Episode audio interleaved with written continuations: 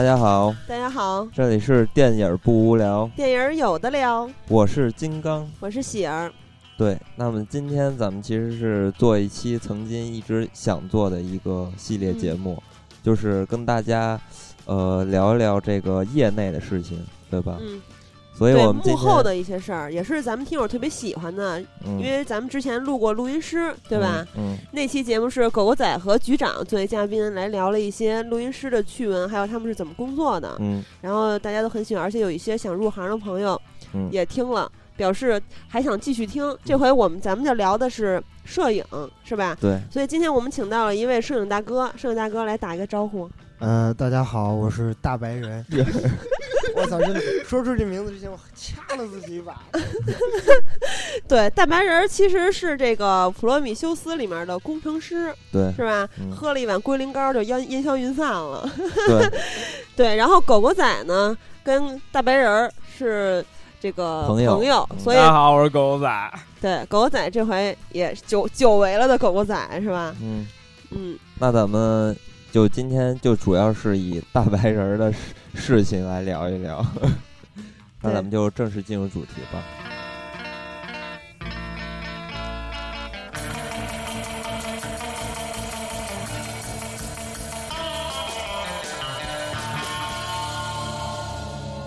我原来不是小时候画画吗？然后一直想，就是将来上大学或者将来。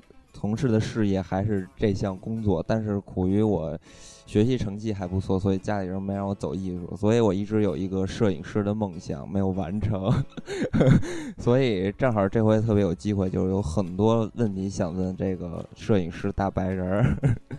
呃，首先就是说，因为家里人有一直有一个态度，他们觉得就是说，呃，学艺术就很难，就是你进入这行或者说很难成立一番事业。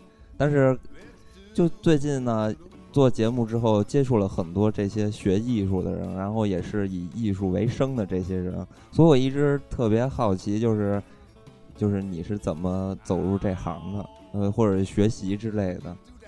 走入这行其实原因挺扯的，是因为年轻，不是年轻的时候吧，很小的时候，大概十二三岁的时候，然后有机会去。拍一部电视剧，作为演员就拍一部电视剧，然后呢？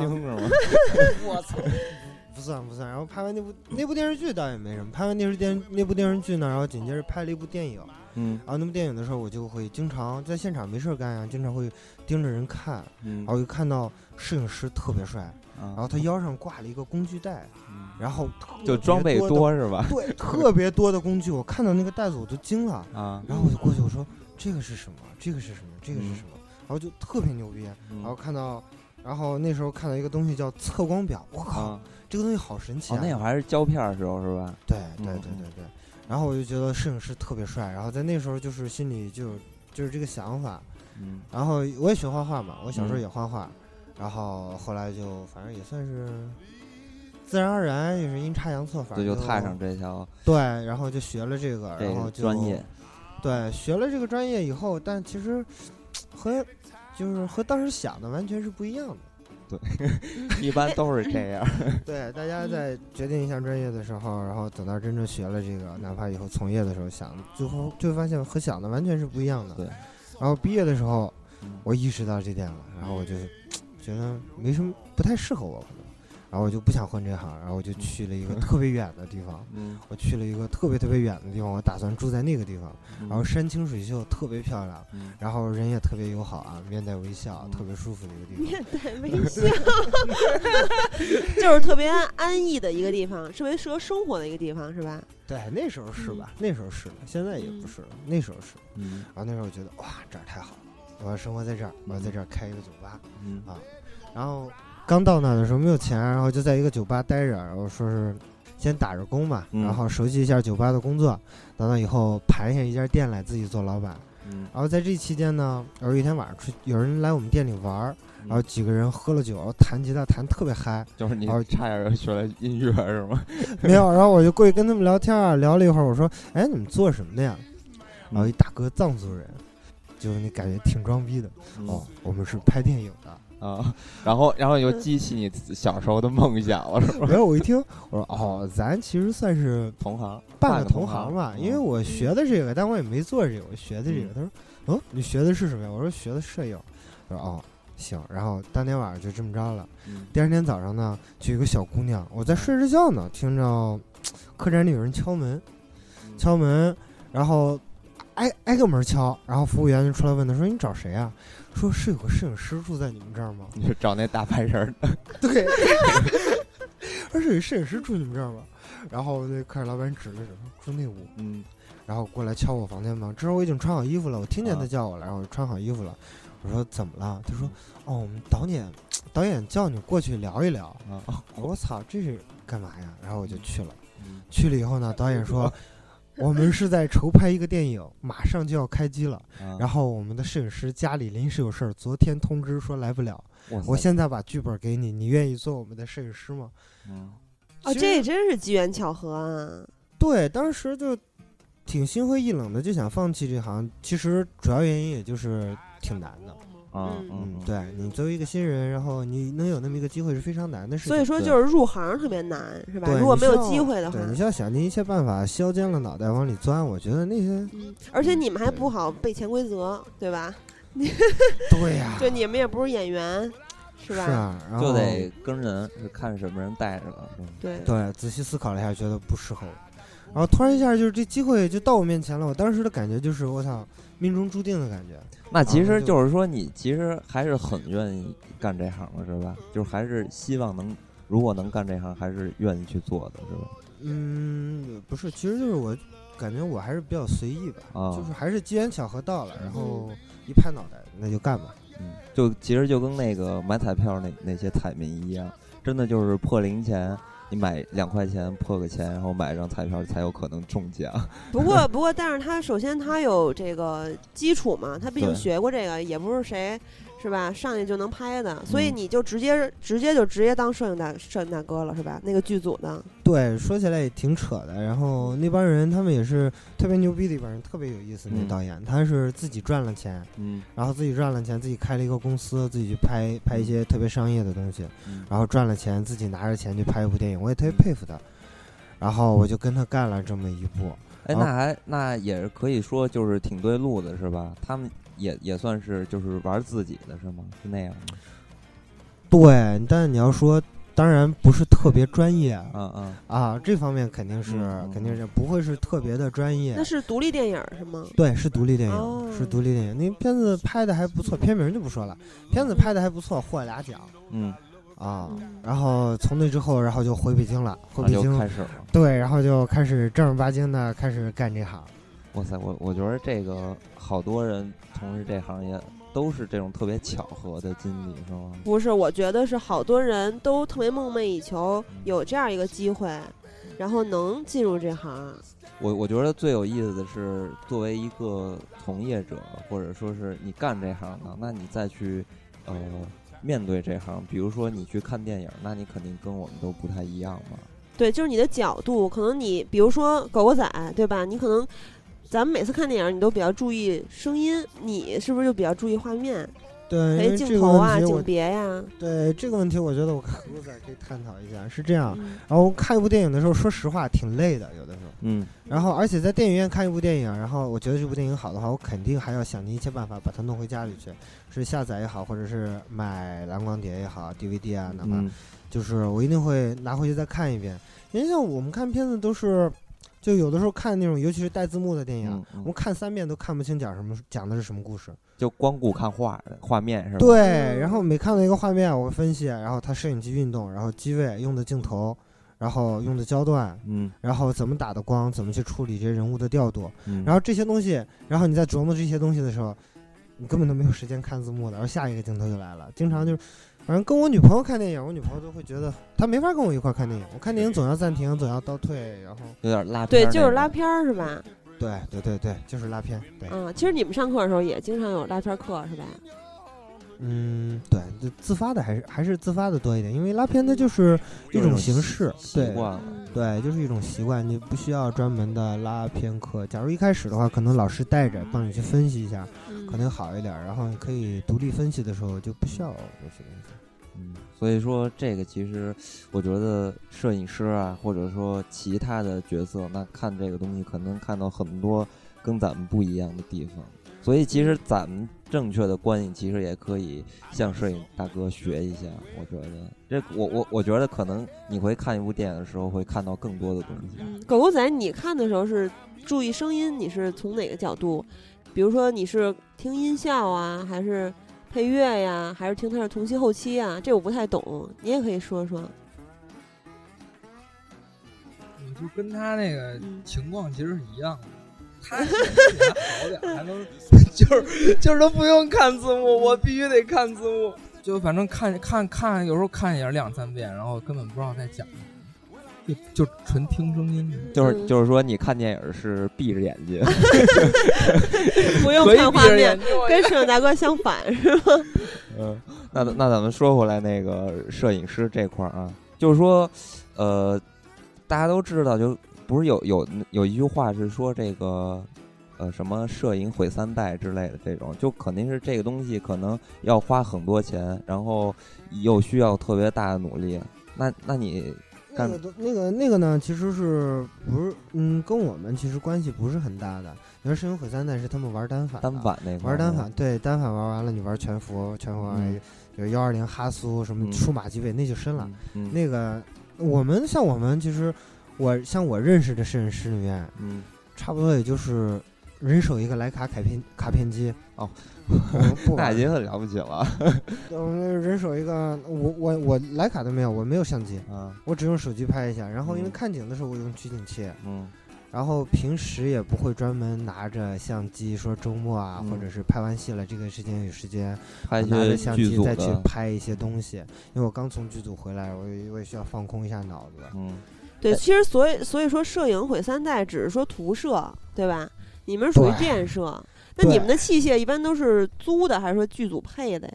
我们是这样，是比如说是，那首先我跟制片方谈的时候，然后他会先给我看剧本，我觉得这个剧本我能拍，然后我会给他一个答复，我说好的，我有时间，我时间也可以，然后我能拍，那我们现在聊一聊实际的问题，聊一聊实际的问题是。那酬劳就不说了啊，跳过这一段，嗯嗯，跳过这段，然后就是我会拉一个设备单子给他，那是我理想中的设备单子，他肯定会跟我还一口价，嗯，然后比如说我要一些重型的移动设备，要一些精密度高的设备，嗯，好，一刀砍掉，那这个我觉得没有必要啊，你用这个就行，然后给我换上一些便宜的东西，但通常摄影机上我们是不会让步的，啊，然后我们会列一个清单给他，说我需要这个这个这个这个东西。你去找，假如你找不到便宜的，嗯，我可以帮你找，我甚至都可以帮你找到便宜的，然后你自己去谈，嗯，然后反正就是是这样，是钱是他们出，但东西是我来定，嗯，哎，那就是说，如果比如说不同的，呃，这个电影的拍摄的时候，肯定会有不同的这种器材的选择吧？对，有的时候我们会为一个镜头或者是一场戏，然后我们会加一样特殊的器材。或者是对，基本上这个又和统筹有关，嗯，因为它摄影是一个，你像百八十个人忙活二十天一个月，他需要一个非常强大的统筹去管理这所有的事情，每天的拍摄计划，然后去把它做一个最最经济的计划，嗯，做一个最经济的计划。这几个景我可以放在一起，你比如说是你这几场戏，你需要这种特种的设备，然后我们可以给你租回来。但我们可以给你租三天，那统筹就需要把这所有的戏，这三天的戏我需要用到的东西，然后都安排到这三天里面去。然后这是一个，就是完全是一个，怎么说啊？就是跟摄影这个工作本身也有关系吧。嗯，就是这是一个比较特殊的工作。哎，那其实就是说，因为之前你像老男孩他们，就筷子兄弟，他们就是因为拍这个老男孩是用的五 D 嘛，然后就那一阵子五 D 特别火。就是说，我说实际的工作中，你们会涉及到这种东西吗？还是说只是在微电影里边可能用的比较多？你说五 D 这东西，最近我在用，它的优势就是它的便携性，然后它的景深，它的这是超三，超三十五毫米的 CMOS 嘛，嗯然后它的景深，然后是非常的好，嗯但是呢，它也有致命的问题，嗯就是它的各方面太专业的就不说了，反正嗯这个东西呢，它的它的最大的方便性就是它的便携性，嗯嗯然后其他就没有什么那个了。再就是，我觉得老男孩用五 D 拍完全是从成本角度考虑的，嗯嗯。绝对是从成本角度考虑的。嗯，那其实这个东西还是有可取之处，是吧？嗯，因为因为我看一些，比如说，呃，极品飞车他们那些戏的时候，他们啊。会把这个五 D 架在那个汽车的上面固定上，然后会呃拍一些特别刁钻的那种镜头。对他们可以用五 D 完成一些特别刁钻的角度，就好像我拍去年在拍一部戏的时候，嗯。然后拍一个砸玻璃的场景，嗯。然后因为我们剧组那个预算有限，嗯。没备太多的玻璃，嗯。然后那个镜头只能拍两次，嗯。然后我有两台摄影机，两台 RED 摄影机，嗯。然后有四台五 D，嗯。有四台五 D，我就想尽各种办法把四个五 D 是一个平房嘛，嗯。我把四台五 D 用各种灯光的设备，然后把它夹住，然后吊在房顶上，然后完成各种刁钻角度的拍摄，那个是传统摄影机做不到的，嗯这是非常强大哎，的。你刚才说到那 Red，我就是因为我之前是听说陈凯歌特喜欢那机器，就是那个应该也是比较常见的吧，使用的。对那个是主流的，目啊前、是吗？对目前国内主流的摄影机只有两个品牌，嗯啊、也呃要不算上佳能的话，只有两个品牌，嗯因为佳能它严格意义上来讲不算摄影机嗯啊，那其实。可可选用的，在国内可选用的其实还是这些，是吧？就是应该不是特别特别多。对，国内可选用的基本就是 Red 和 Airy 就是老牌嘛，阿莱嘛，对，做摄影机的，嗯最早做摄影机的。嗯那那比如说像国外的那些斯坦尼康那种，国内有人用吗？国内有人用，但国内国内还有一个厂商做这个呢。是吗？对，在秦皇岛有一个厂家专门生产国产的斯坦尼康。然后斯坦尼康其实这种东西，我觉得不适合亚洲人玩儿，嗯，因为那玩意儿就光斯坦尼康那东西体力，费腰，哎，斯坦尼康大概有净重有多少斤啊？那玩意儿净重三十多斤，哦，净重三十多斤，你加摄影机啊，你还要嗯。所以说，一般这个 摄影师都避免是吗？太嗯消耗体力了。是这样，一般拍斯坦尼康的时候都是就直接找一斯坦尼康摄影师，嗯。对，像我们比如说这部戏我们要用斯坦尼康，然后我们会带一个斯坦尼康摄影师。嗯。就是我看那个资料，就说《闪灵》当时这个库布里克用斯坦尼康镜头拍了一个将鬼屋的走廊尽展眼底的这么一个镜头，然后还有就是杰克尼克尔森穿过这个一条小径，他为什么这种镜头要用斯坦尼康啊？因为斯坦尼康它能完成复杂地形的运动。斯坦尼康是一个装置，然后有一个背心，嗯，然后还有一个主臂组成。嗯。然后那个主臂呢，而背心、主臂还有一个就是固定相机的、固定摄影机的嗯。那么一个固定装置，是三部分组成。嗯然后它那个固定的背心就是把把那个装置捆在你的身上，嗯。然后还有一个臂，就是它用三层减震，嗯三层减震，然后去尽量的保持摄影机的稳定性。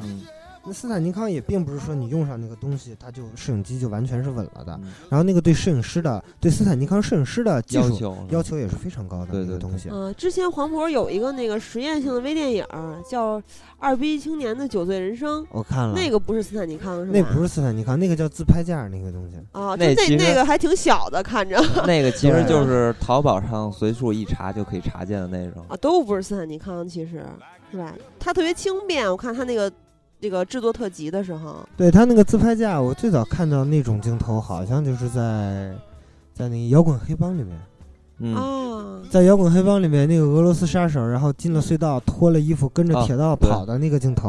对对，那个还是挺经典的一个桥段，是吧？对对对，那个是自拍架完成的。嗯然后黄渤那个是后来的，但黄渤那个他有一点新意，他是把自拍架改进了，啊他的自拍架是可以转的，哦嗯，它可以而且他那从正面站到个侧面的。他那个表演是这个一直没间断，就是一特别长的长镜头，对，这是他嗯他的那部短片，就是比较创意之处对一镜到底是吧？对，比较也有创意、是他演比较实验的地方。对，嗯那个也是他比较实验的地方。那其实刚才说到这些，就可以听出来很多，就是你们在技术上需要其他的配合，对吧？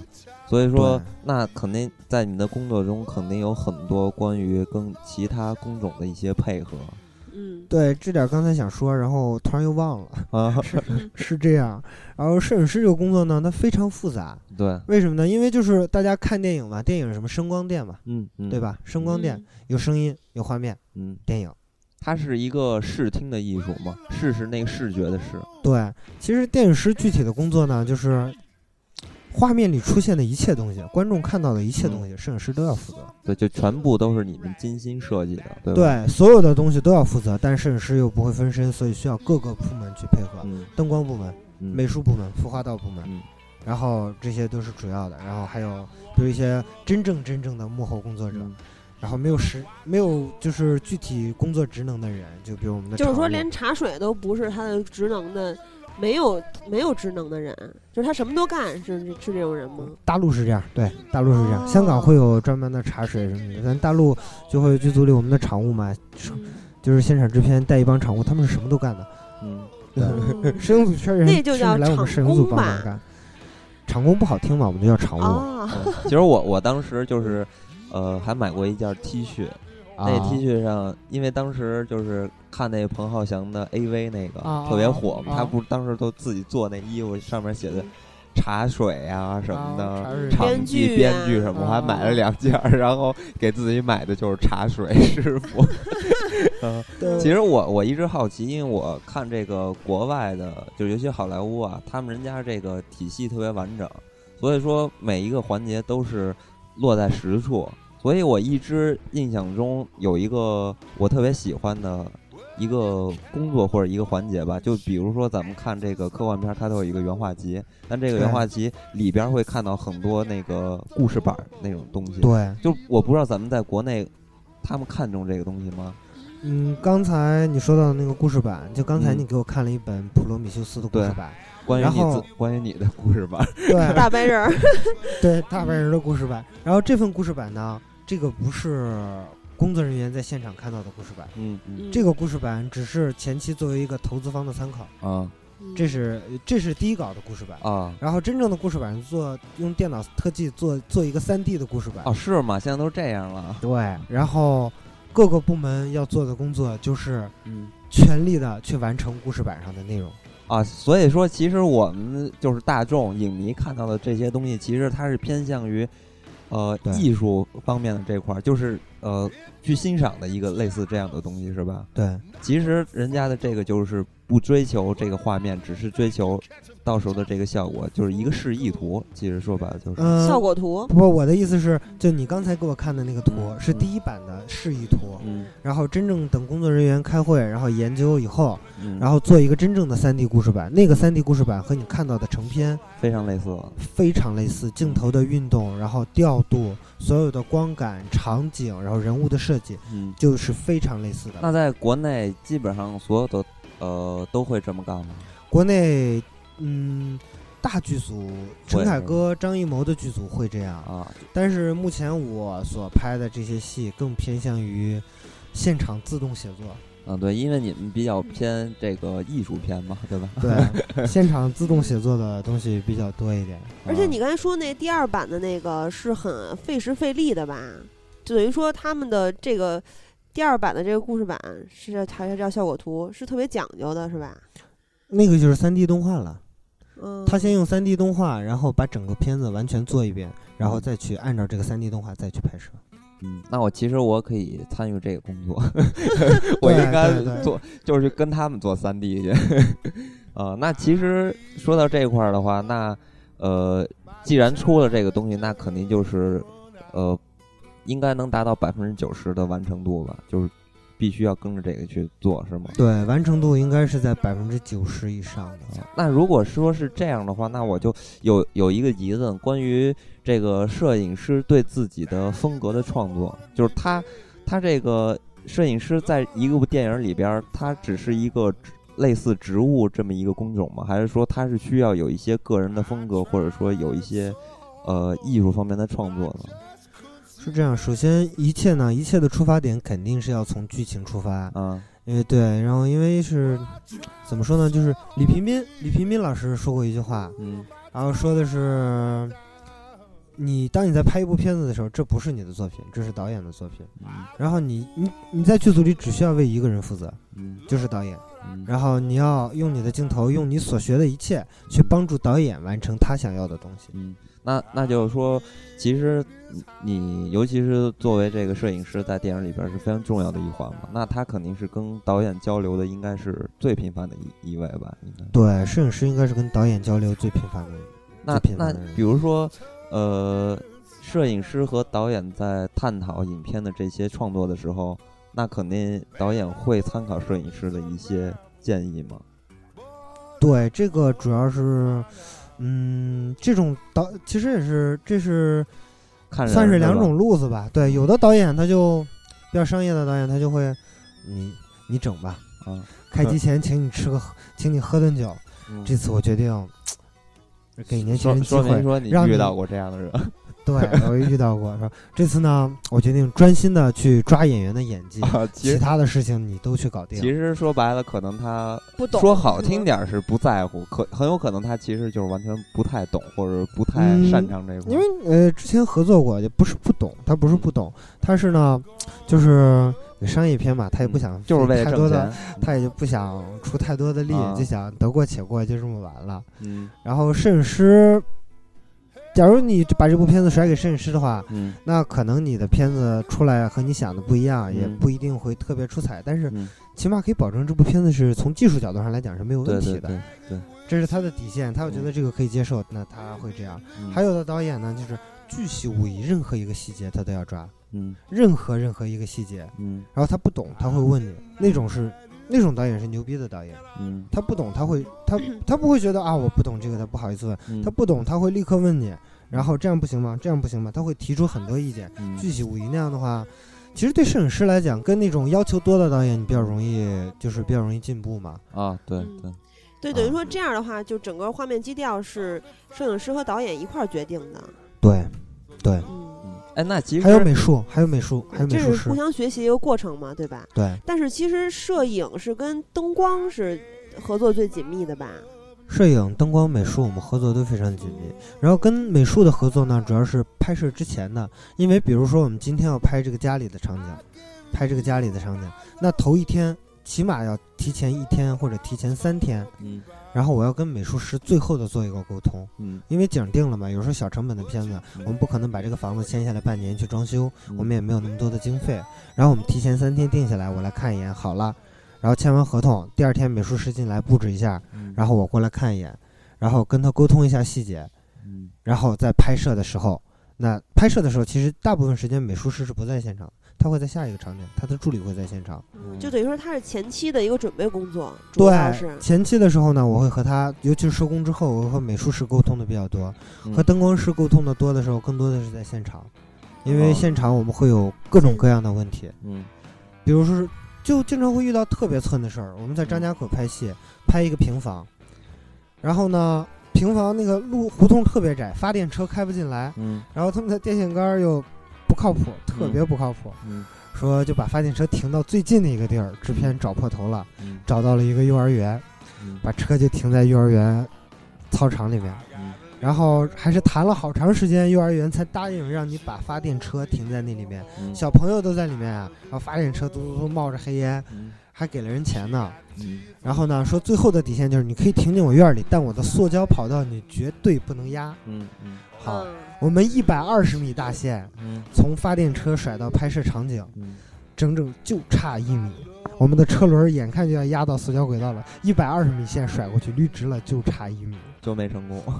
对，最后交，最后多给了幼儿园两千块钱，把车往前挪了一米，把线接上才有的电。其实因为这个摄影，其实玩儿最重要的还是灯嘛。但如果说关于到这个影片最后的质量和效果的时候，那其实这个呃灯光这块儿其实是还是归你们门下嘛，就是说还是属于你们权力之下的一个职位嘛。嗯，这个也是，就是说他们会全力配合你们吧？应该，嗯，也分情况吧，有极个别的情况拍的戏，灯光师不是我自己带的，嗯，那个会很会麻烦一点。就是沟通上面是吧？还有协调上面。对，因为我要自己带的灯光师，然后我都是非常熟悉的，我沟通起来会特别简单。嗯，然后我跟他说两句，他就知道我要要什么。嗯嗯。哦，但有的时候，就比如去年年底我拍了一部片，然后灯光师不是我的人，嗯，然后我和他沟通的时候呢，就会。就是并不是说很累，也并不是说他能力不行，就是我会更注意一些方式，然后就会分散我的精力嘛。因为在精精力在现场是非常宝贵的。对，你一天我们一天要工作二十个小时，嗯，然后拍到最后基本眼都是直的，然后精力在现场是非常非常宝贵的。嗯，那那确实，其实看这剧组里边有各方的权力相互争斗，是吧？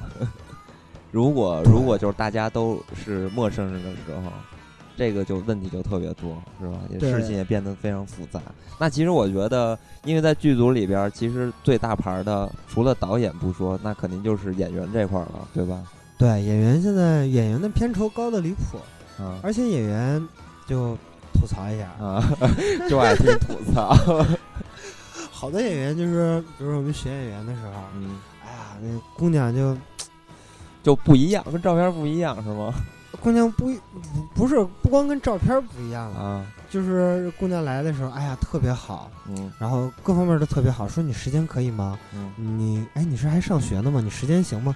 哦，没有问题，没有问题。我跟学校请假就特别特别简单，特别轻松的事儿。就是哎导演，我特别想你演您这戏。那导演一看，那也挺合适的，其实，嗯，那就你呗。然后定了，拍只要拍完一场戏，拍完一场戏以后，事儿就全来了。然后不行，明天明天早上我不行，怎么你们怎么定那么早呢？明天早上不行，我要上课。那你们怎么怎么不提前跟我说呢？就各种各样的问题来。就拍完一场戏，女演员就他其实就觉得他踏入这班了，你也不能换人了。他他对他是觉得你不敢换他了。这这种就属于没有艺德的演员是吧？对，反正我拍戏我要是不是一般新人比较多呀？这样的对学生居多。嗯。对，我还以为就女演员的这或者男演员啊，这个新人，包括就尤其是学生，应该更谦虚，更能吃苦。就我们外行人是这么时代变了，没有没有。那那就是这种学生妹，比如说电影学院的、中戏的，是吧？这种艺艺术院校的学生，需要潜规则吗？就还是直接试镜合适了就就用它了？这我不知道，这也看人。这我不知道，因为。这个可能是，哎，那学生其实也有特别棒的，就好像前段时间两个月之前，我拍了一部电影学院一个学生的毕业作业，然后毕业作品，然后我们用了一个电影学院表演系的一个女生大四的，嗯，哇，那姑娘是我见过能量最强的，我真的没见过这么牛逼的，因为我们时间比较紧嘛，我们在大连拍摄了两天，马不停蹄的赶回北京。然后在北京拍摄了四天，嗯，拍摄了四天，然后在北京拍摄，我没有回家这四天，嗯，四天平均我们就是我们是第一天早上四点开工，早上四点开工拍到下午四点，嗯，拍到下午四点的时候，这个我们的女主角是因为拍摄之前她就说好了，晚上下午四点她有话剧要演，嗯。他去演话剧，嗯，然后过去四点出发，过去化完妆五点来钟，然后开始演，八点弄完了接回来九点，嗯，然后这段时间我们就拍其他的戏，然后他九点回来，然后我们就接着拍，然后从九点我们拍到第二天早上的六点，嗯，就等于说他从今天早上四点到第二天早上六点就没合过眼，一直在演，对，到第二天早上六点我们休息两个小时，九点接着开始，我天，到下午四点。我们除了女演员的戏，我们其他戏已经拍完了，光剩这女演员的戏了。女演员戏份特别重，然后这四个小时我们就休息，女演员又去演话剧。嗯，那其实，在你们眼里，像这种从专业角度来看，那这种就是好演员吧，比较负责的专业。对，这种是职业素养非常让我钦佩的演员。三天整整三天，七十二小时连轴转，嗯，然后演话剧，嗯，演两部戏。下午去演话剧，然后回来再拍我们的片，二十四小时连轴转，然后逮着空坐在沙发上闭一会儿眼。小女孩二十二岁啊，嗯，这很少见哈，在学生里。对对对。那如果说遇上那种就是演技特别烂的，那这个时候是你们负责去喊卡还是是导演呢？遇到那种一般就要开会决定 换不换了，就到这种程度了是吗？对，要遇到那种演技特别烂的，要主角的话，无数次是吧？要主角的话，基本上不会发生这种情况。你要 NG 特别多次，其实也不能说明很多问题。NG 其实现场问题很多的，比如说狗狗狗仔的话筒穿了呀什么的，然后甚至是多摇出一点来什么喊卡的原因是很多的，不一定都是因为演员，演员的演技也并不一定是通过那个来体现。哎，其实有一点啊，就是这关于这个群众演员，其实这一块儿我觉得事儿应该出的挺多的吧。对，这都怪中国的群众演员太不专业了。你看好莱坞的大片，他们，你就你会感觉到他们没有群众演员，哪有群众演员？对，就尤其我暂停了，摁住每一个演员去看，就没有群众演员。他们因为上上一期我们正好做的是上半年十大烂片的盘点，尤其是就尤其是烂片的群众演员是特别可怕的，就会主演就已经让人够出戏的，群众演员更是特让让人就是就反正我完全不觉得我是在看一部电影了。那像这种这种群众演员的话，就他怎么挑啊？是真的就在电影制片厂门口拎吗？像那种群众演员，他都不是一个一个去挑的。群头有群头，就是副导演直接联系群头，我明天要二十个人，群头直接带二十人过来。就就那什么，就那《顽主》里边不是拉那个张国立他们就是拍戏那不就是副导演吗？对，比较专业的群头会问你要什么年龄段的，比如说，当然你有特殊要求，你会直接跟他说，比如说我要学生。一水女的，一水男的，这些都可以要求。然后，假如你没有要求，他会问你，比如说男女比例啊、年龄段呀，这是比较专业的群头。嗯，有群头就直接生拉来了，也不管你要不要的，是这样的，是吧？对对对，而且跟中国这种电影创作环境有很大的关系。其实这些活儿吧，大部分是副导演的活儿。你说副导演在现场，我操，连拍二十小时了，连拍二十个小时，累得跟狗一样，他还有时间管？管群众演员啊，导演那时候都不管这些了，就能过就过了，只要演员没有问题，没有特别厉害的穿帮，不是重场戏，这条我们就过了，就这么着了。我这个还真是 挺麻烦，所以说其实中国这个电影产业其实有很多地方，其实跟人家其他地方去比，差的是很多的，是吧？我是觉得就是中国基本上是处于一个没有电影工业的状态。嗯。就没有电影工业，就没有真正的电影工业。那好莱坞，好莱坞那是真正的电影工业，它的工业化程电影，它是你必须要工业化程度跟得上才行。对对对。而中国更像是一种作坊式的，嗯，甚至我觉得中国的环境不如宝莱坞。嗯，哎，那那你们说，因为在国内啊，就尤其是华人在的地方，就是常年咱们都会有一个习俗习俗，就是这个师承关系。那那肯定像你入行也会有一些大哥带过你，是吧？我是没有大哥带过我，但我吃过这事儿的亏。就是说你们其实等级分明非常的严重。对，像军队，非常像军队，这点这点非常像军队。就说是那个师承的这种关系，师傅徒弟这种关系，我吃过一次大亏啊。嗯。有一次我决定锻炼一下，我去拍一部电视剧，从来没拍过电视剧，我去拍一部电视剧。嗯，然后也是就是赶鸭子上架那种，下午四点给我打一电话问我有时间吗？我说明儿没事儿。他说你过来救场拍个电视剧。嗯，我说做什么职位？他说是 A、B 组，现在电视剧都分 A、B 组嘛。啊，两个组同时拍，然后演员多，两个组同时拍，这样周期基本上能折个三分之一。啊，啊，然后两个组每个组两台机器，这样就是四台摄影机。说我去的时候那还没分组嘛，一开始先 A、B 就 A 组这么拍，两台摄影机。就是电视剧才两台摄影机，一开始是两台摄影机，后来分组了变成四台啊。然后那是后来的事儿，慢慢讲。嗯。然后是我一个大师哥叫我去的。嗯啊，学校的一个大师哥，然后去了以后，早上四点钟到了剧组，拿到剧本。嗯。有多厚呢？四十七集。嗯。嗯，大概有个摞起来有个多少倍？新华字典我也不知道多厚，好多年没看。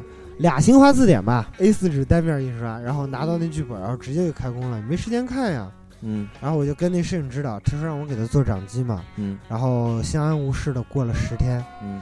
过了十天，摄影指导跟我说说要分组了。嗯。然后你就我的这两个徒弟就交给你了。嗯。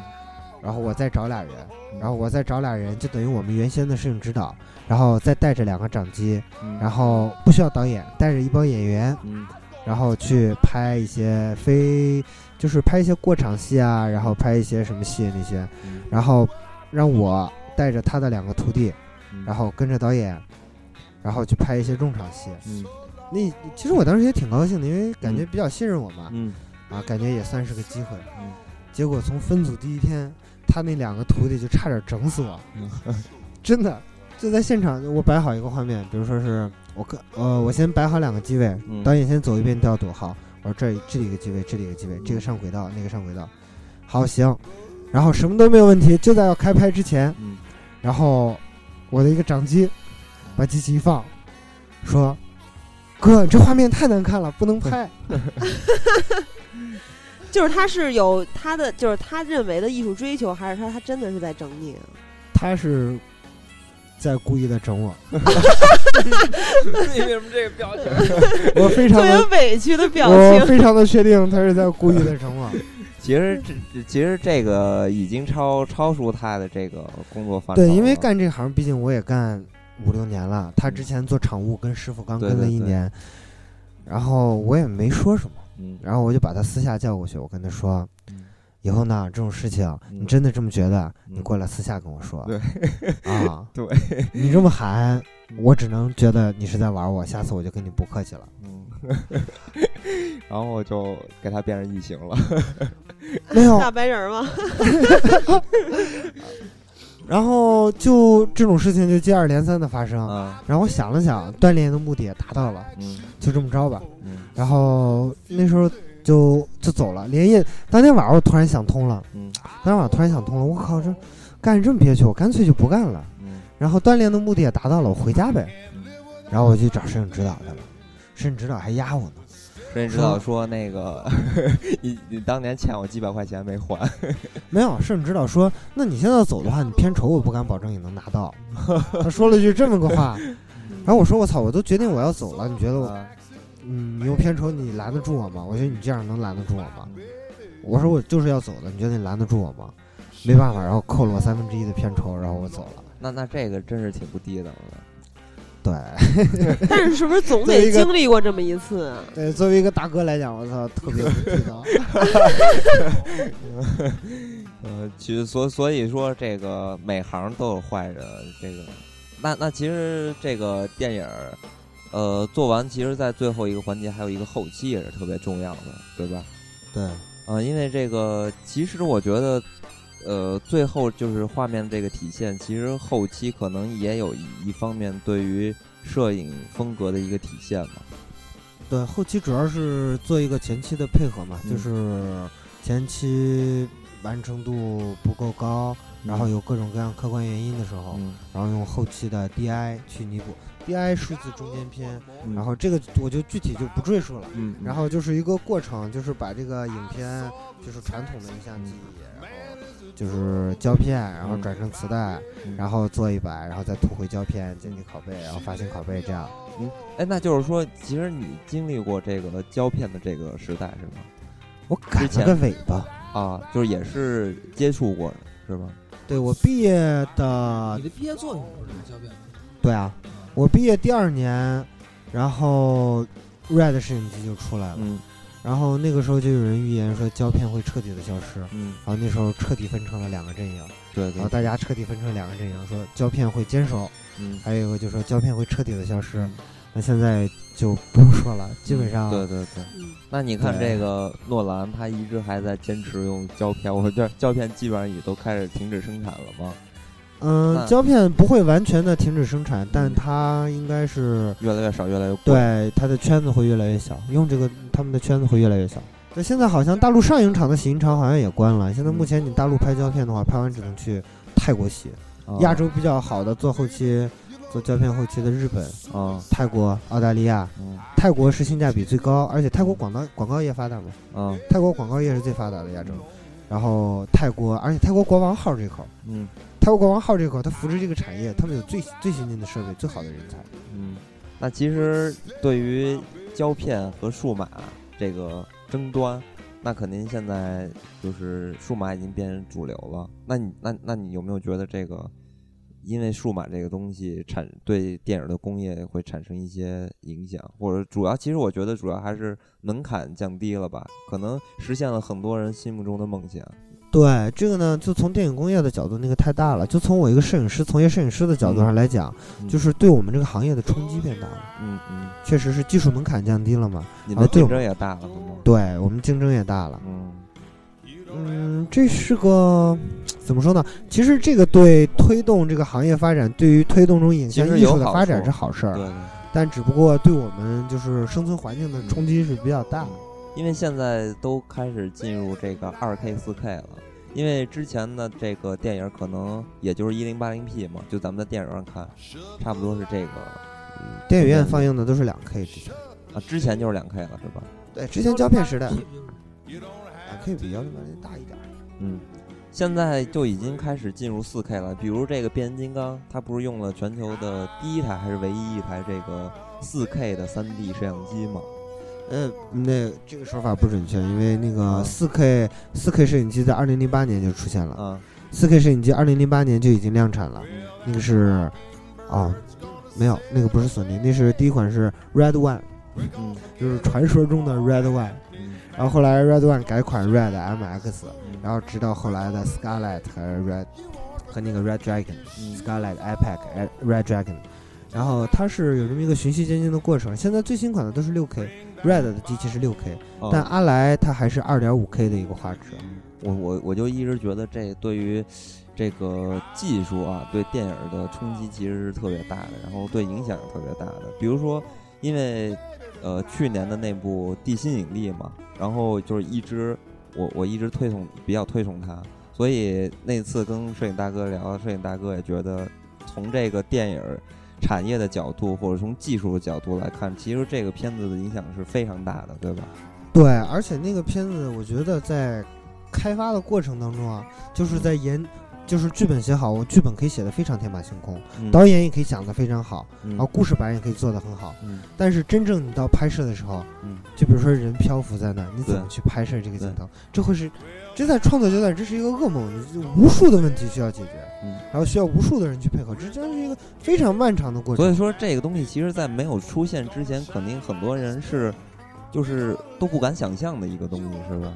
对，其实而且我也觉得这是我们工作嗯非常大一部分的意义所在吧。嗯嗯。我非常喜欢做这种事情，包括我最近在做的事情，就是我非常喜欢这种从拍摄手法，然后就是运用各种元素把它糅合到一起去，然后用。用超现实的画面，嗯，然后去表示一个，去表现一个现实主义的故事，我特别喜欢这种手法。那那就正好，其实可以说到关于你你对创作的一些态度嘛。其实，呃，咱们可以先说说聊聊，比如你特别喜欢的导演。喜欢的导演，盖里奇，是吧？你为什么特喜欢他？我觉得他是一个，我觉得你做片子，首先你要有风格，嗯，然后从风格，透过你的风格，风格是你音乐的风格、剪辑的风格，嗯，导演调度的风格、镜头的风格，嗯，然后各种各样的东西融合在一起，是你是你的一个作品，对吧？然后他的他是一个有态度的导演，他是一个非常有态度，他的作品非常的酷，嗯，非常的酷，对，我觉得用酷这个词是非常贴切。对，其实我也老说酷，但是其实这个酷啊，就是很难解释。就是相对于盖里奇的片子来看的话，其实也很难说出他到底是什么样一种感觉。那就必须是只有你亲自去体会，才能体会出那种感觉，是不是？对，我这是说的太官方了。其实说白了，就是我我能感觉出来，这个摄影大哥应该比较喜欢这种黑色一些的这种电影，是吗？对，其实有我也有时候也喜欢看文艺片，主要是。看画面吧，其实主要还是看画面嘛。是不是就是在这个电影里面，末代皇帝的摄影也是非常出色的呀？对对对，末代皇帝的摄影非常棒，因为他当年是拿了那个奥斯卡金像奖的最佳摄影奖。对，尤其有一个镜头非印象非常深，是他们好像要出发去满洲国，溥仪那个老婆有一段穿过走廊的一段戏，然后跑出来一个雨戏，一个长镜头，那个镜头太棒了，拍的。哎，其实说到长镜头的时候，其实。因为很多影迷啊，就津津乐道都爱说这个长镜头怎么怎么样，长镜头怎么怎么样。他们觉得可能长镜头好像是作为一个摄影师的一个呃技术的指标一样。那那对于你们来说，长镜头真的有这么重要吗？其实长镜头对摄影师的考验并不是特别大，我觉得跟导演更大。对他主要是对他考验的是什么呢？考验的是导演的一个调度的能力，嗯还有整体的一个把控。嗯，有好多导演就被长镜头毁了，对对对，有好多导演就特别喜欢那种长镜头，想玩出那种长镜头的那种大师范儿，嗯但是那个东西需要非常非常精确的把控，嗯。需要各个部门配合，需要非常精确的把控。对，所以说其实长镜头更能体现出整个导啊、整个呃剧组的一个工作能力，是吧？对，而且导演的能力需要尤为突出。对对，呃，昨天我在家吃饭的时候看了一遍那个许鞍华的那个《姨妈的后现代生活》，嗯嗯对，那里面有几个长镜头，嗯。嗯，玩的是非常棒的。其实我印象中特别深刻的长镜头，首先那个地心引力就不说了啊，啊还有这个什么晴宵的黎明啊这种啊，秦霄的黎明啊，其实还还有那库布里克，这这这都特别厉害嘛。还有个我特别喜欢的一个导演叫奥逊维尔斯的《历劫佳人》开场的那种长镜头，因为这个长镜头我觉得。呃，操作的难度可能是比这个《晴宵的黎明》什么的这些技术难度都非常非常大。然后也推荐给大家，如果喜欢看黑色电影的话，一定要看一下这部片子。所以说，我想特别想知道摄影大哥怎么去评价一个好导演，就是你认为什么样导演才算是好导演？一个好的导演，其实这是各方各面的。我觉得李安是一个非常好的导演，嗯我觉得盖里奇也是一个非常好的导演。嗯那李安，李安会在他的片子里，然后通过一个故事，嗯然后他会跟你探讨人性，嗯探讨人生，然后李安在这方面的把控能力，嗯然后各方面的能力都非常的强，他是一个非常好的导演嗯。那盖里奇呢，就是手翻过来说了，他的故事就是纯粹就是好看，就是牛逼，他就是单纯的去讲一个故事，没有任何的说教，嗯没有任何的其他多余的东西，就纯粹的一个商业片。对，这这也是非常棒的一个导演。就是从技术上、从完成工作上来说，他其实已经非常了不起了。对，那个他是世界上应该是顶尖的，因为他是广告导演出身的嘛。嗯，他对他嗯对剪辑啊这些方面，其实我觉得他能力超强。对，他的剪辑辑是非常突出的，对，而且他的一些小镜头，特别小的一些镜头，他能拍的特别好。嗯嗯。然后就是就还拿那个坑蒙拐骗那个那个那个片子来说，有一个镜头是，偷抢拐骗吧？哎呀，啊，偷抢拐无所谓了，反正嗯中文译的，对对对，嗯。中文译的啊。然后有一个镜头是他们就是那个演员那两个英国人去跟吉普赛人 Brad Pitt 演的嗯。那些吉普赛人去讨价还价，对，然后第二次去的时候，嗯。让他去帮忙打拳，嗯。然后那吉普赛人说：“我要一个这，我要一个这种房车。嗯”拿了一张图片给他，然后那英国人说：“你为什么要买这么好的车给女人？”嗯。然后那四，然后镜头是一个广角镜头，给了一个四给了四个吉普赛人，是非常就是非常中规中矩的一个镜头，嗯嗯。但是他用人物的运动，嗯。然后那四个人就听到这句话的时候，脸上表情立刻变了，然后向镜头前动了一下，嗯然后就是这么一个非常非常细微的变化，嗯然后给就是 这种手法其实用的不多，在国嗯内的片子很少。就他的细节的把控的特别好。对这种小细节，然后而且他风格的统一，他这种嗯小细节的风格都非常非常的。其实你说到这点，我又想起一个人，就是咱们这个香港的杜琪峰。其实因为他在这个调度上也做的特别好嘛。你比如说，咱们看它里边有很多这种人物的走位，就是有时候他们的造型往那一站，你就觉得特别装逼，但是你就觉得特别酷。对，特别酷，配上音乐，配上他就镜头的特别酷运动，那种形式感，对然后人物，然后他人物码的也好。对对对，对那你觉得杜琪峰最出色的一部电影，就调度方面最出色。枪火，对，枪火必须是是枪火。你说你最喜欢哪场戏啊？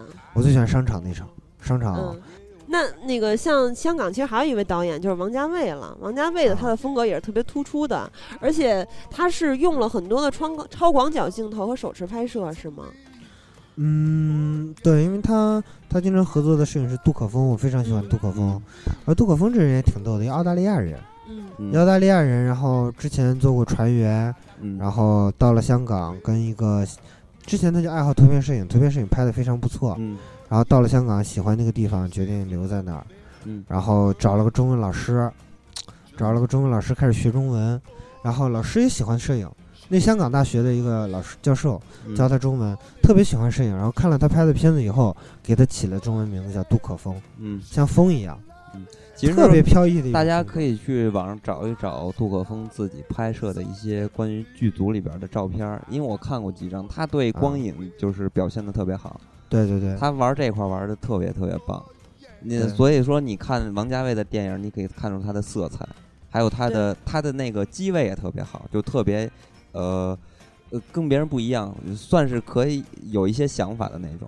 对，而且他对灯光的运用，然后颜色、嗯。摄影机每一个细微的运动，嗯，然后他都把控的太好了，那种感觉就完全是从从他骨子里散发出来的一种你无法复制的一种东西。对，其实你说到这儿，我还想起另外一个，就是科恩兄弟的一个老搭档，叫罗杰·狄金斯。因为我是特别特别喜欢，呃，科恩兄弟的电影。首先，科恩兄弟电影首先是那个故事上它有一个黑色，这个就不多说了。咱们说技术上，说这个摄影的角度是更加让我喜欢，就是因为它的运动是特别漂亮的，就是你可以看到它的镜头的运动是永远在运动，但有时候是非常缓慢的，但是你能发现出来，就是那种特别舒缓的感觉，就让人受不了。我就特别特别喜欢他，但是他一直都没有拿过奥斯卡奖，而且他应该是当今美国这帮摄影师里边的算非常重要的一个摄影师了。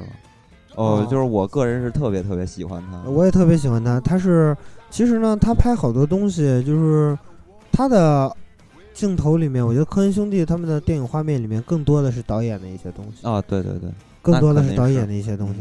导演特别强，那个片子嗯的导演科恩兄弟他们在现场应该会非常非常的强。对，就包括你看，就好多有寓意的那种镜头，比如说是一场戏的开始和一场戏的嗯嗯 ending，、对它都是设计的非常好的。你看巴顿芬克，巴顿芬克，然后巴顿芬克那个作家在纽约，在那个好莱坞写了小说、写了剧本以后，嗯，然后就是小有成就的时候，晚上去参加一个舞会，认识了一个姑娘，对，然后镜头直接把他和姑娘甩开，然后冲着一个吹小号的，然后从那个号口这样镜头扎进去了，那个镜头特别经典。对对对。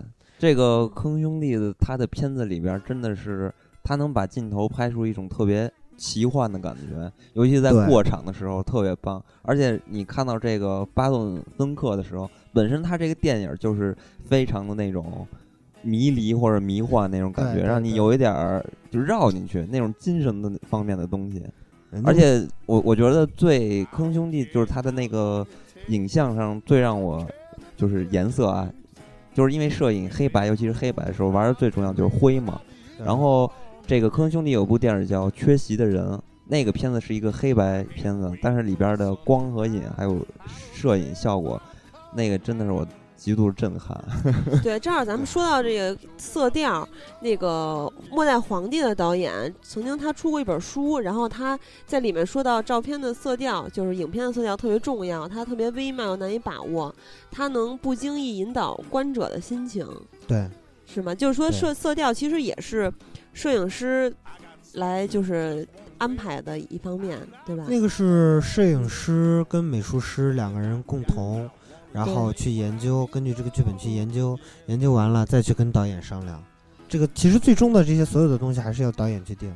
嗯，我们会先做一个小样，开机之前做一个小样，嗯然后拍几个空镜头，拍几个戏，甚至试妆的时候，我们做一个小样，然后在实场景，比如说是主场景，主场景肯定是开机之前我们就全部都要建好的。嗯，全部都要建好，然后我们会就是把具体的色调什么的，有的时候甚至会实拍一天，嗯。去拿出一天来时间，然后工作人员然后都过来，然后我们去把这些东西都对，而且色调其实它也代表了这个人物的状态。比如说溥仪，就末代皇里边溥仪，他童年时期就是橘黄色和明黄色，因为代表代表帝王的颜色嘛，对金色这种。嗯，然后后来他到这个伪满洲国时期就是靛青色，就比较压抑。就泛蓝了。对，然后到接受再教育的时候就变成了灰色。啊，其实你说到色彩的这块儿，因为呃，我印象中有一块呃有有有有一部片子，它色彩是特别出名，在电影界也特别出名，就是这个呃戈登威利斯他执呃就是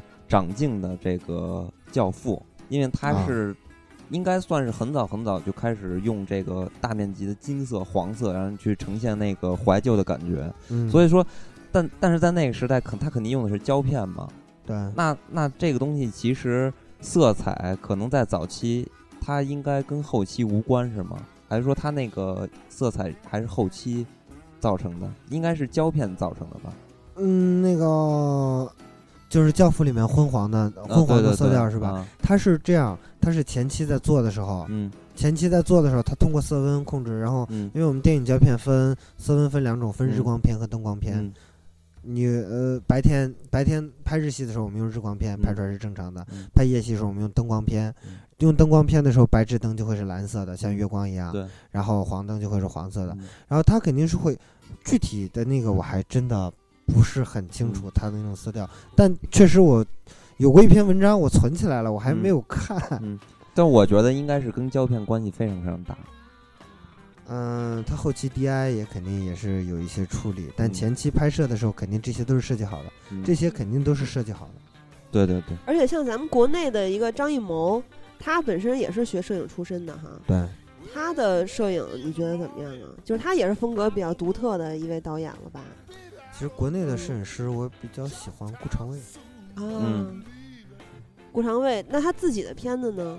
我很喜欢顾长卫自己的片子，我都非常喜欢。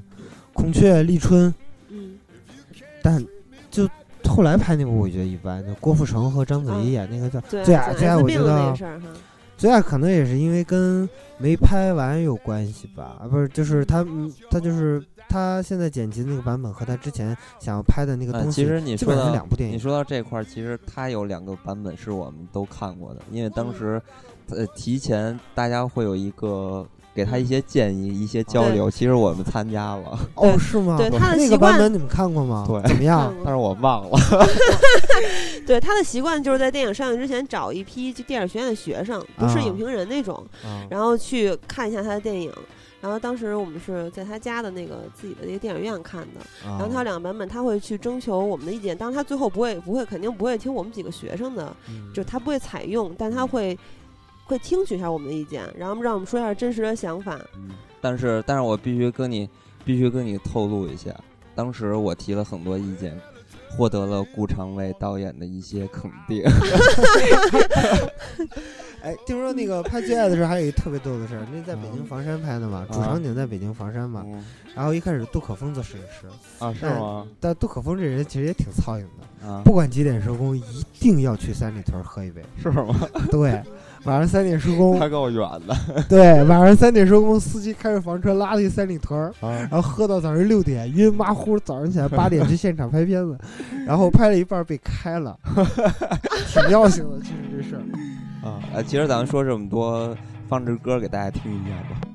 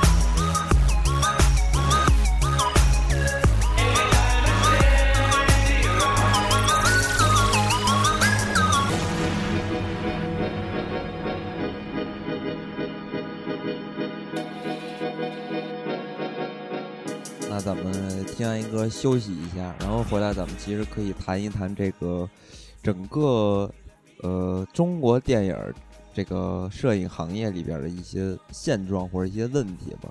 因为呃，咱们其实是看电影，其实是接触不到这块儿的。但其实我我觉得提出一些问题，或者是就是提出一些问题，我觉得还是非常有意义的。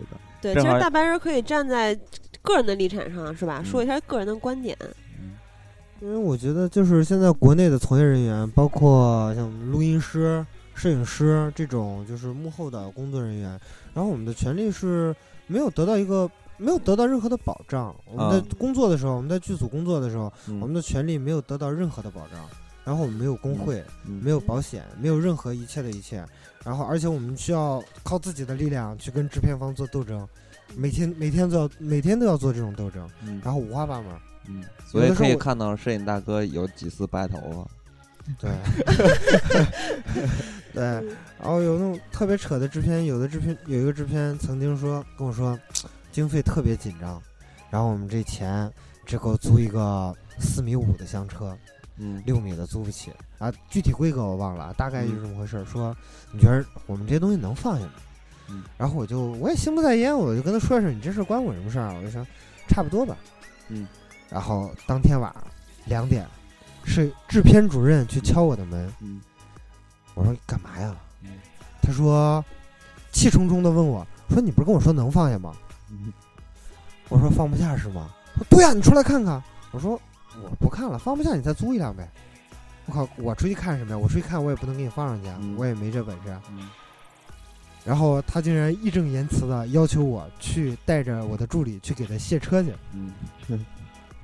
对，然后确实也没有办法，因为那那个活儿是包的活儿，包的活儿，而且我们是拍摄周期十五天，剧组的规矩是我们进组的第一天给一笔钱，嗯，拍到比如说拍十四天来算吧，拍到第七天给一笔钱，杀青给一笔钱，那天刚好是开机的第六天，嗯，然后第二笔款没拿到，带着这么一帮兄弟，根本没法和他，根本没法和他去闹，根本没法就是争取自己的权利。哎，那那你们接这个活儿的时候不会签合同吗？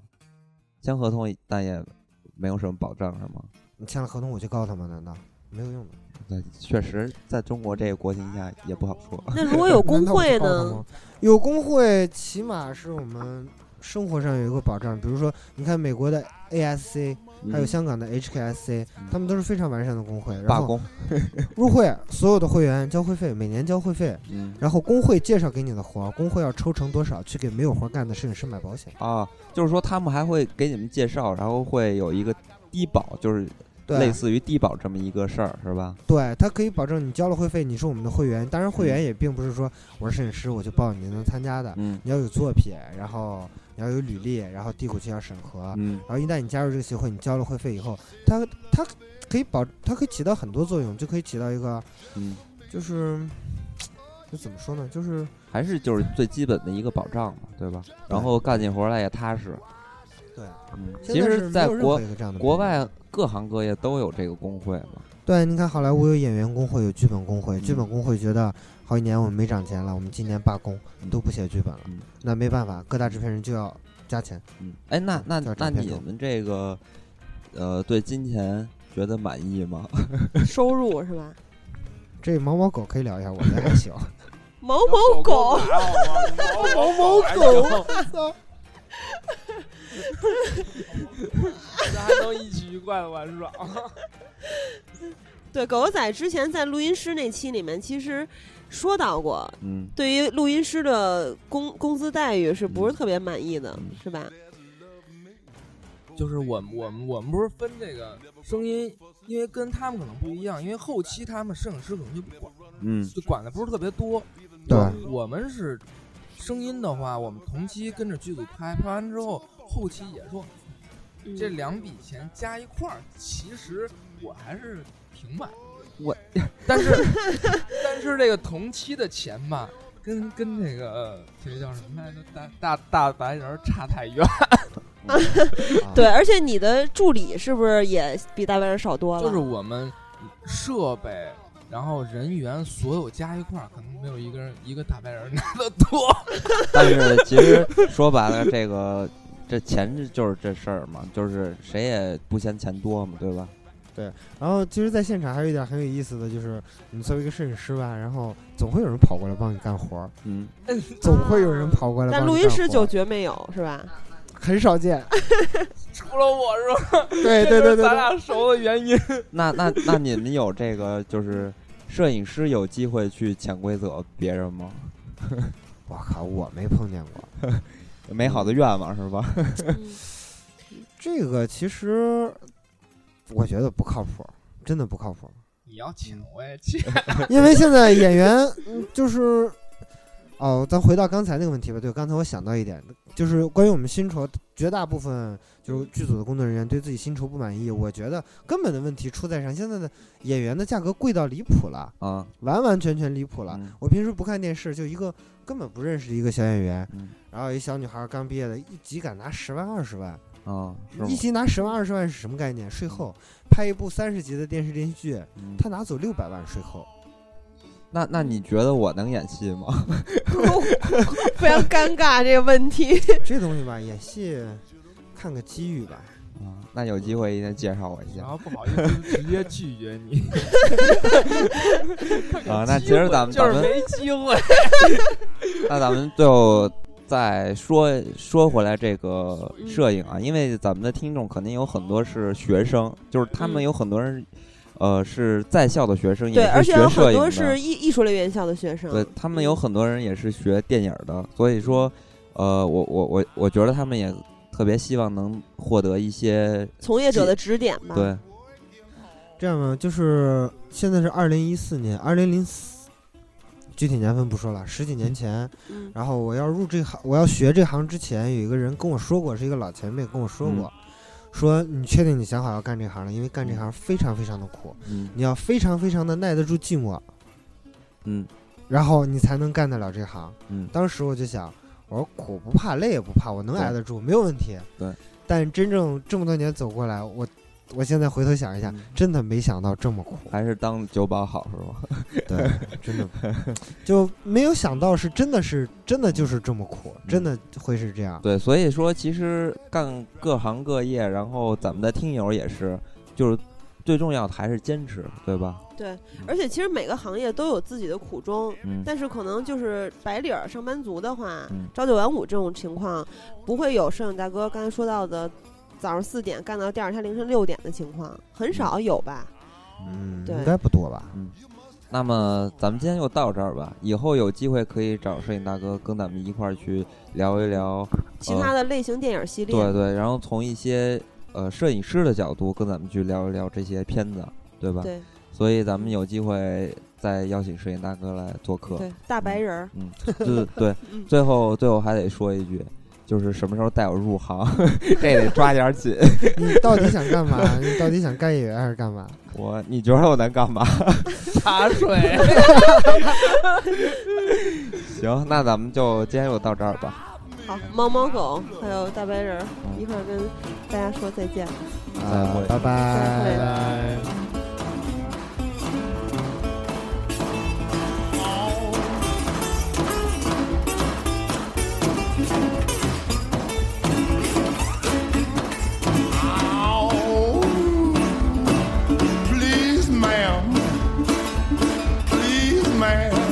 say uh-uh.